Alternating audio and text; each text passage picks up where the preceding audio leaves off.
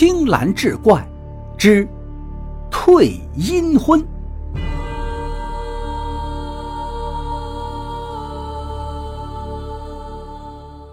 书接上回，原来这赵家几代都是大户，可谓是人丁兴旺。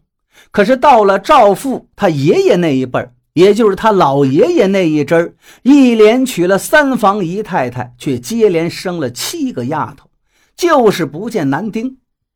他老爷爷是心急如焚，到处求医问药，无济于事。有一天，不知从哪儿来了一位云游的道士，给他看过之后，说他这是犯了女煞星，让他们送出去一两个女儿，以示家中女孩过多，然后再做一些法事，这煞星就会解除，他家就能如愿的得到男孩子了。而赵父老爷爷的小妾这次正好生的是一对孪生姐妹。他们就忍痛把这两个女孩分南北方向都送人了，而且是花钱雇一位外来做小生意的人给带出去的。赵家的人根本不知道这两个孩子流落到了何方。说来也怪，送出去这两个小姑娘之后，赵父的老爷爷的家还真的先后得了两个男丁。这位大姨接着说道。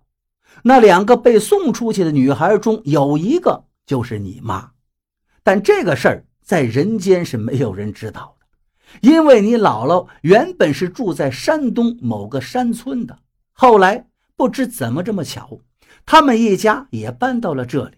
更加无巧不成书的是，今天与赵家结亲的那个女人，实则是你妈妈那个孪生姐妹的丫头。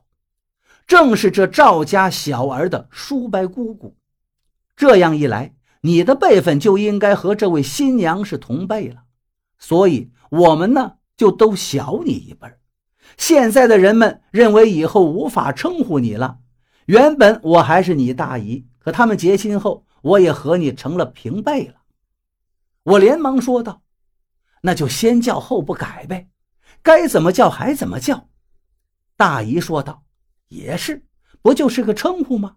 况且现在的赵父也不知道你妈就是他爷爷辈上的送出去的女儿中的一个呢。停了一下，他接着说道：“虽然自古有亲上加亲的说法，但是辈分差了，那是绝对不可以的，那就等于乱伦了。这对于后辈儿孙是不吉利的事儿啊！看来这冥冥之中，不知是哪路神仙，为了阻止这场孽缘。”暗中施法，把那鬼新娘的腿给搞断了，用意就是不让这场阴差阳错的阴婚成为事实啊！说话间，那枚宝镜的界面又出现了新的画面。只见我不知什么时候已经到了赵家老爹的身边，问道：“难道你们不知道他原本不是侏儒，只是个头小了点吗？”就算是已经成了现在这个样子，也不能怪罪人家媒人呐。你可是提前偷偷了解过他的情况的，那就算是相过姻亲了。再出什么纰漏，就不能只埋怨媒人了。这事儿啊是个天意，现在也只能再想个万全之策，把眼前的事情处理好了。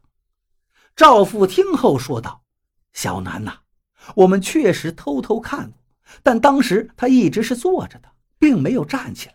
媒人确实也介绍过他的情况，根本不像现在这个样子啊。所以当时我们确实是同意了。可今天这事不知道怎么搞的，出了这样诡异的事情。从这点上说，我家小儿子变卦也在情理之中。再说别的也没用了，按规矩退亲吧。